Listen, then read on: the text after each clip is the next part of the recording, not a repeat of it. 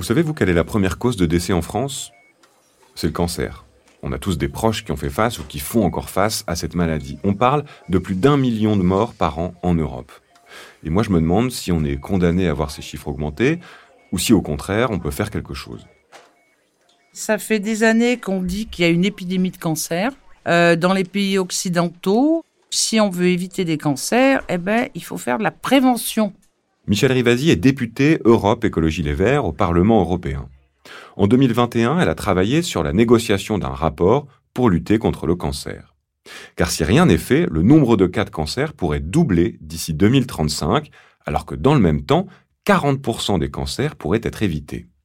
Je parle là de toutes les maladies liées à nos modes de vie, à ce que nous mangeons, à ce que nous respirons, à ce que nous buvons. Alors il y a la cigarette évidemment, mais aussi l'alcool, deuxième facteur de risque sur lequel on pourrait agir davantage. Mais qu'est-ce que ça veut dire? Intensifier la prévention des risques ou interdire aux gens de boire pour leur bien au détriment d'une filière et de certaines traditions culturelles? Autant vous dire que s'il y a un sujet où les organisations sont prêtes à se battre en Europe, c'est celui de l'alcool. Dans cet épisode, Michel Rivasi nous explique comment des États et des lobbies ont tout fait pour protéger l'alcool, quitte à remettre en cause des mois de travail et la santé des Européens. Je m'appelle Victor de Quiver, je suis journaliste et aujourd'hui je m'intéresse à un combat trop souvent caché. Revivons ensemble les dates décisives qui ont mené à l'adoption d'une nouvelle approche européenne pour la lutte contre le cancer. Bienvenue dans Décisive, le podcast du Parlement européen qui retrace les prises de décision cruciales pour l'Europe. Épisode 11, le plan cancer, 24 heures pour sauver des vies.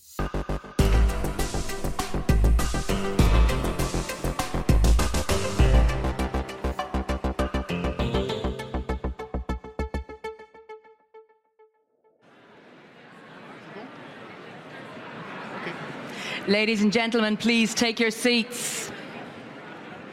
4 février 2020, journée mondiale contre le cancer. Au Parlement européen, à Bruxelles, des centaines d'élus, de ministres, de chercheurs, de chefs d'entreprise ont été invités par un groupe de députés. C'est le lancement d'une grande consultation. L'objectif, construire un nouveau plan de lutte contre le cancer. Ursula von der Leyen, la présidente de la Commission européenne, prend la parole. Nous avons tous des histoires personnelles liées à un combat, à la douleur, à la résilience. Quand j'ai entendu le mot cancer pour la première fois, j'étais adolescente. Cela concernait ma petite sœur. J'avais 13 ans lorsque ma petite sœur est décédée d'un réticulosarcome à l'âge de 11 ans. Et ni ma famille, ni les médecins n'ont rien pu faire pour lui sauver la vie et on avait très peu de moyens de soulager la douleur atroce qu'elle endurait. Je me souviens du choc, des larmes et des questions qui tournaient en boucle dans la tête de tout le monde. Pourquoi elle? Pourquoi nous? La mort de ma petite sœur a changé ma vie. L'assistance est émue. Ursula von der Leyen continue son discours. L'état des lieux est cruel. Le nombre de cas de cancer augmente inlassablement en Europe. Le manque d'investissement dans la prévention est criant et le dernier plan de lutte contre le cancer date d'il y a plus de 30 ans.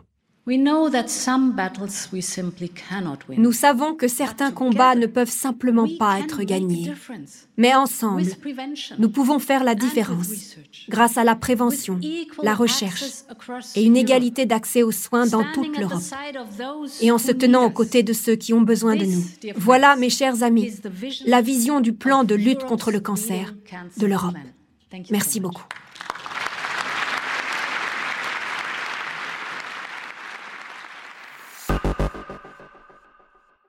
Et c'est ainsi que quelques mois plus tard, en juin 2020, le Parlement européen crée une commission spéciale. On l'appelle la commission BECA, pour Beating Cancer. L'intention des députés est claire, faire des recommandations concrètes pour insuffler une nouvelle dynamique en matière de lutte contre le cancer. Véronique Trier-Lenoir, députée Renaissance et cancérologue de profession, est chargée de la rédaction du rapport. La députée Michel Rivasi, elle, est désignée coordinatrice pour les Verts. Et c'est vrai qu'on a beaucoup poussé, nous, au niveau des Verts, pour jouer sur les compétences de l'Europe en matière de prévention. Et il vaut mieux qu'il n'y ait pas de cancer, vous voyez, plutôt que de soigner les cancers. Mais ça, c'était compliqué à faire passer comme idée. Hein.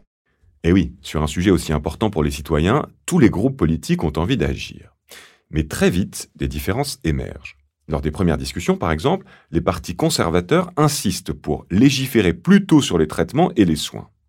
Ce à quoi leurs collègues verts et de gauche leur rétorquent que ces politiques de santé sont du ressort national et non pas de l'Europe, à la différence de la prévention qui, elle, fait bien partie des compétences de l'UE.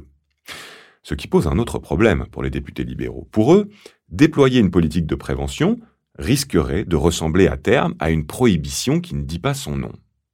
Est-ce une entrave aux droits des citoyens? Peut-on interdire aux gens de boire et de fumer au nom de la lutte contre le cancer? Maintenant, on va pas interdire l'alcool euh, à des adultes, on va pas interdire euh, même le fait de, fumer, mais il faut que euh, ça soit raisonnable, quoi. Pour Michel Rivasi, prévention ne rime pas avec prohibition, mais bien avec information. Les gens sont responsables de la vie, mais à partir du moment où ils sont informés, s'ils sont pas informés, eh ben ils ont les effets secondaires des produits. Les débats s'annoncent longs au sein de la commission BK. 29 janvier 2021. Une année est passée depuis le discours d'Ursula von der Leyen au Parlement européen, une année marquée par l'irruption du Covid-19 et des centaines de milliers de décès. Dans une vidéo, la présidente s'adresse aux citoyens et leur rappelle que dans le même temps, plus d'un million d'Européens sont morts d'une autre maladie, le cancer. Elle présente un plan de lutte contre le cancer avec des objectifs ambitieux et des financements importants. Nous voulons sauver des vies grâce à la prévention. Nous voulons détecter le cancer le plus tôt possible. Nous voulons assurer l'accès aux plus hauts standards de diagnostic et de traitement. Et nous voulons améliorer la qualité de la vie des patients atteints du cancer et des survivants de cette maladie. Quelques jours plus tard, Emmanuel Macron présente la stratégie décennale française de lutte contre le cancer. Lui aussi met la prévention au premier plan de son discours. Il commence avec le tabac, mais il y a une question qu'il semble prendre avec des pincettes. L'alcool est un autre facteur de risque, à l'origine d'un cinquième des cancers évitables. Alors certes, l'alcool, euh, les alcools en particulier produits en France, qui font partie de notre tradition, appartiennent à notre art de vivre, notre sociabilité. Il ne s'agit pas d'aller vers le zéro alcool, mais bien de prévenir les excès. Au Parlement, dans la commission BK, les auditions avancent, les débats aussi. Et l'alcool n'échappe pas à des discussions houleuses.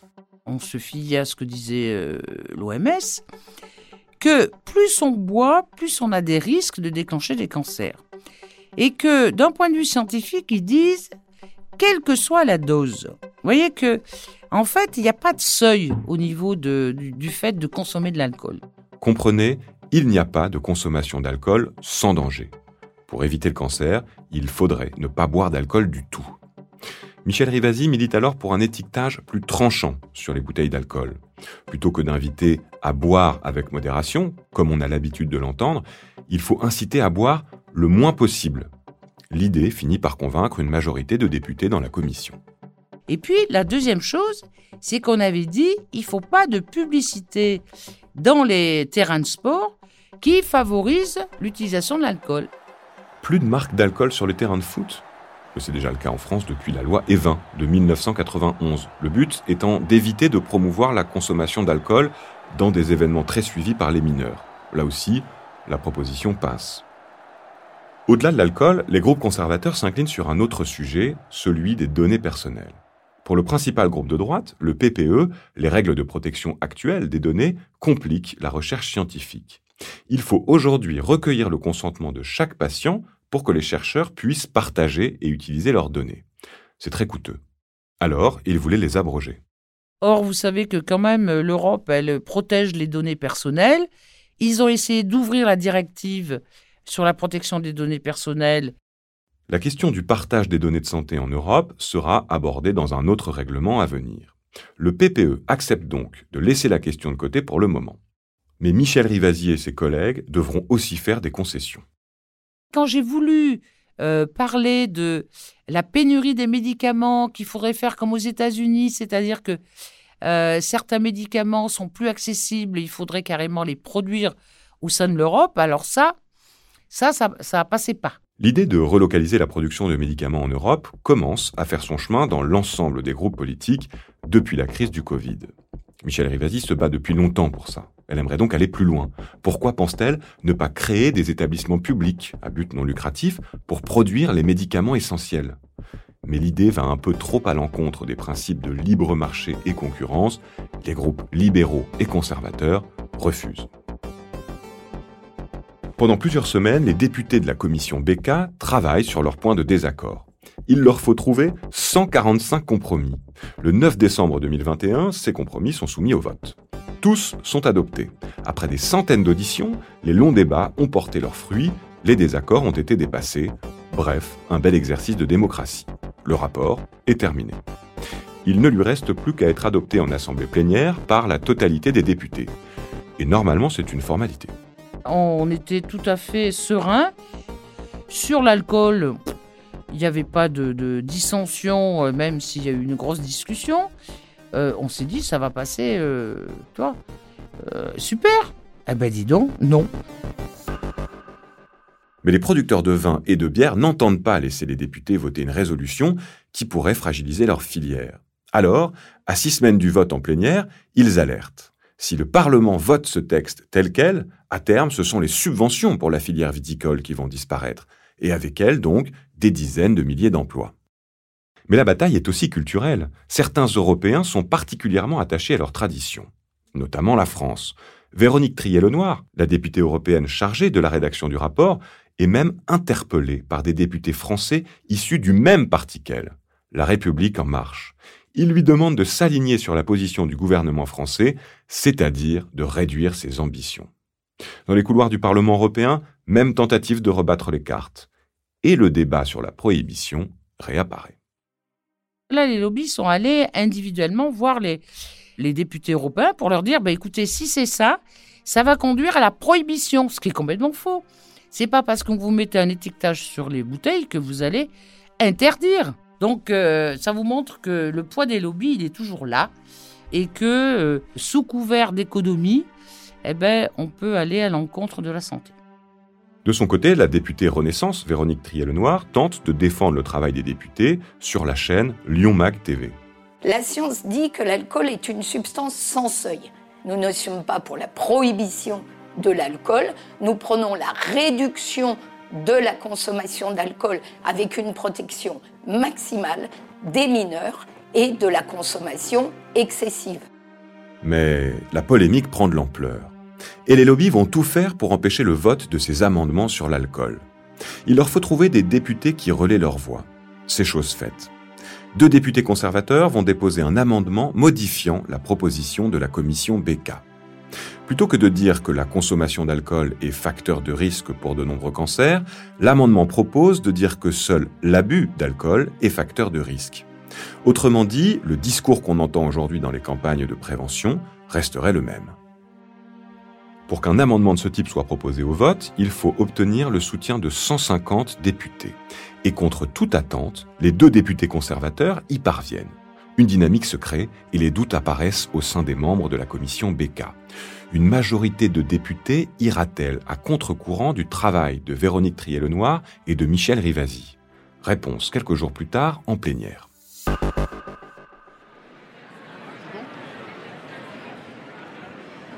15 février 2022, Strasbourg. Les députés européens sont réunis en session plénière. Ils doivent se prononcer sur le fameux rapport. Avant le vote, c'est la tradition, les députés défilent à la tribune pour débattre.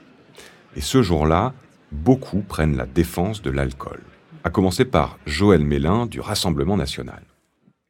Concernant l'alcool, le tabac, on se rapproche de contraintes, même lorsqu'il n'y a que des comportements festifs, de récompenses, voire même pour certains de l'oubli de la pauvreté. Et c'est même la filière viniviticole européenne qui est en danger. La députée de droite Anne Sander oppose l'art de vivre à la santé.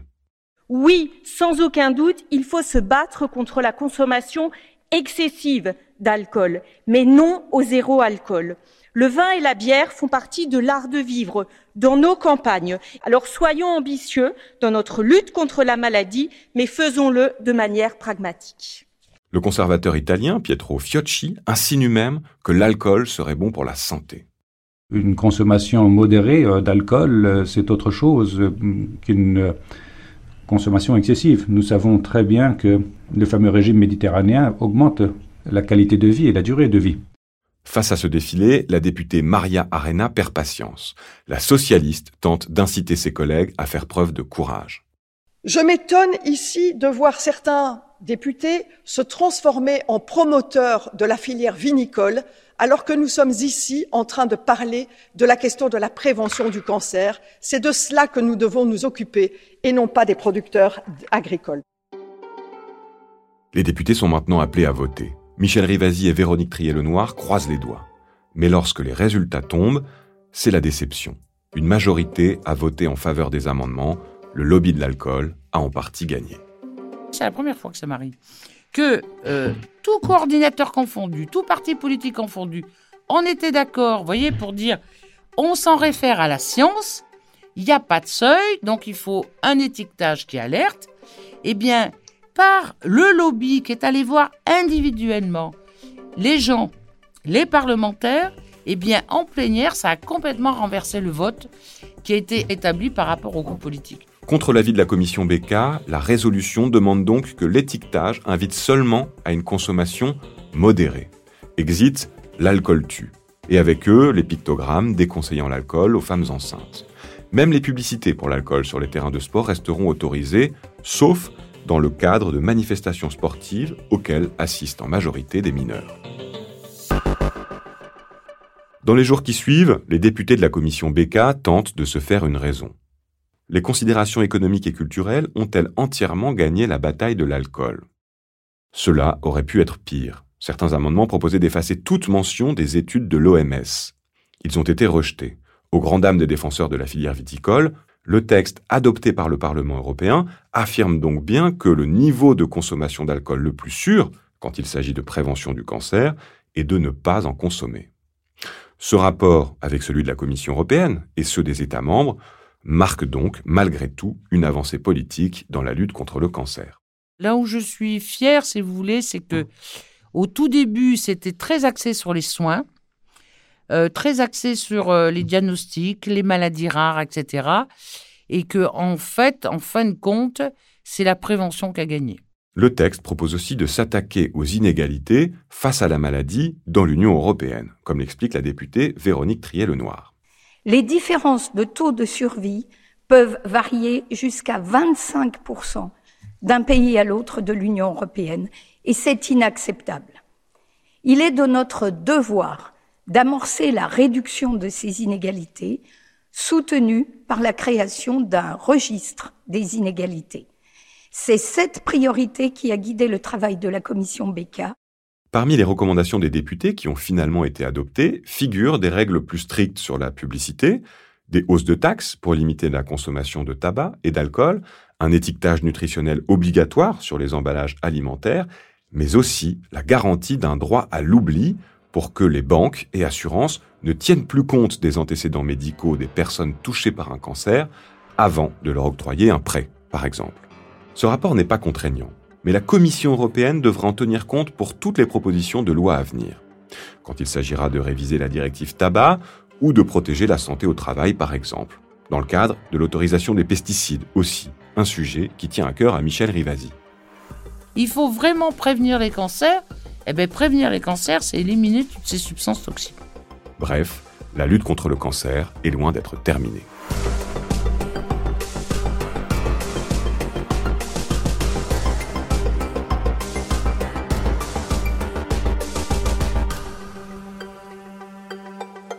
Décisive, un podcast produit par Bababam pour le Bureau en France du Parlement européen, coécrit avec Quentin Tenot et présenté par Victor de Quiver.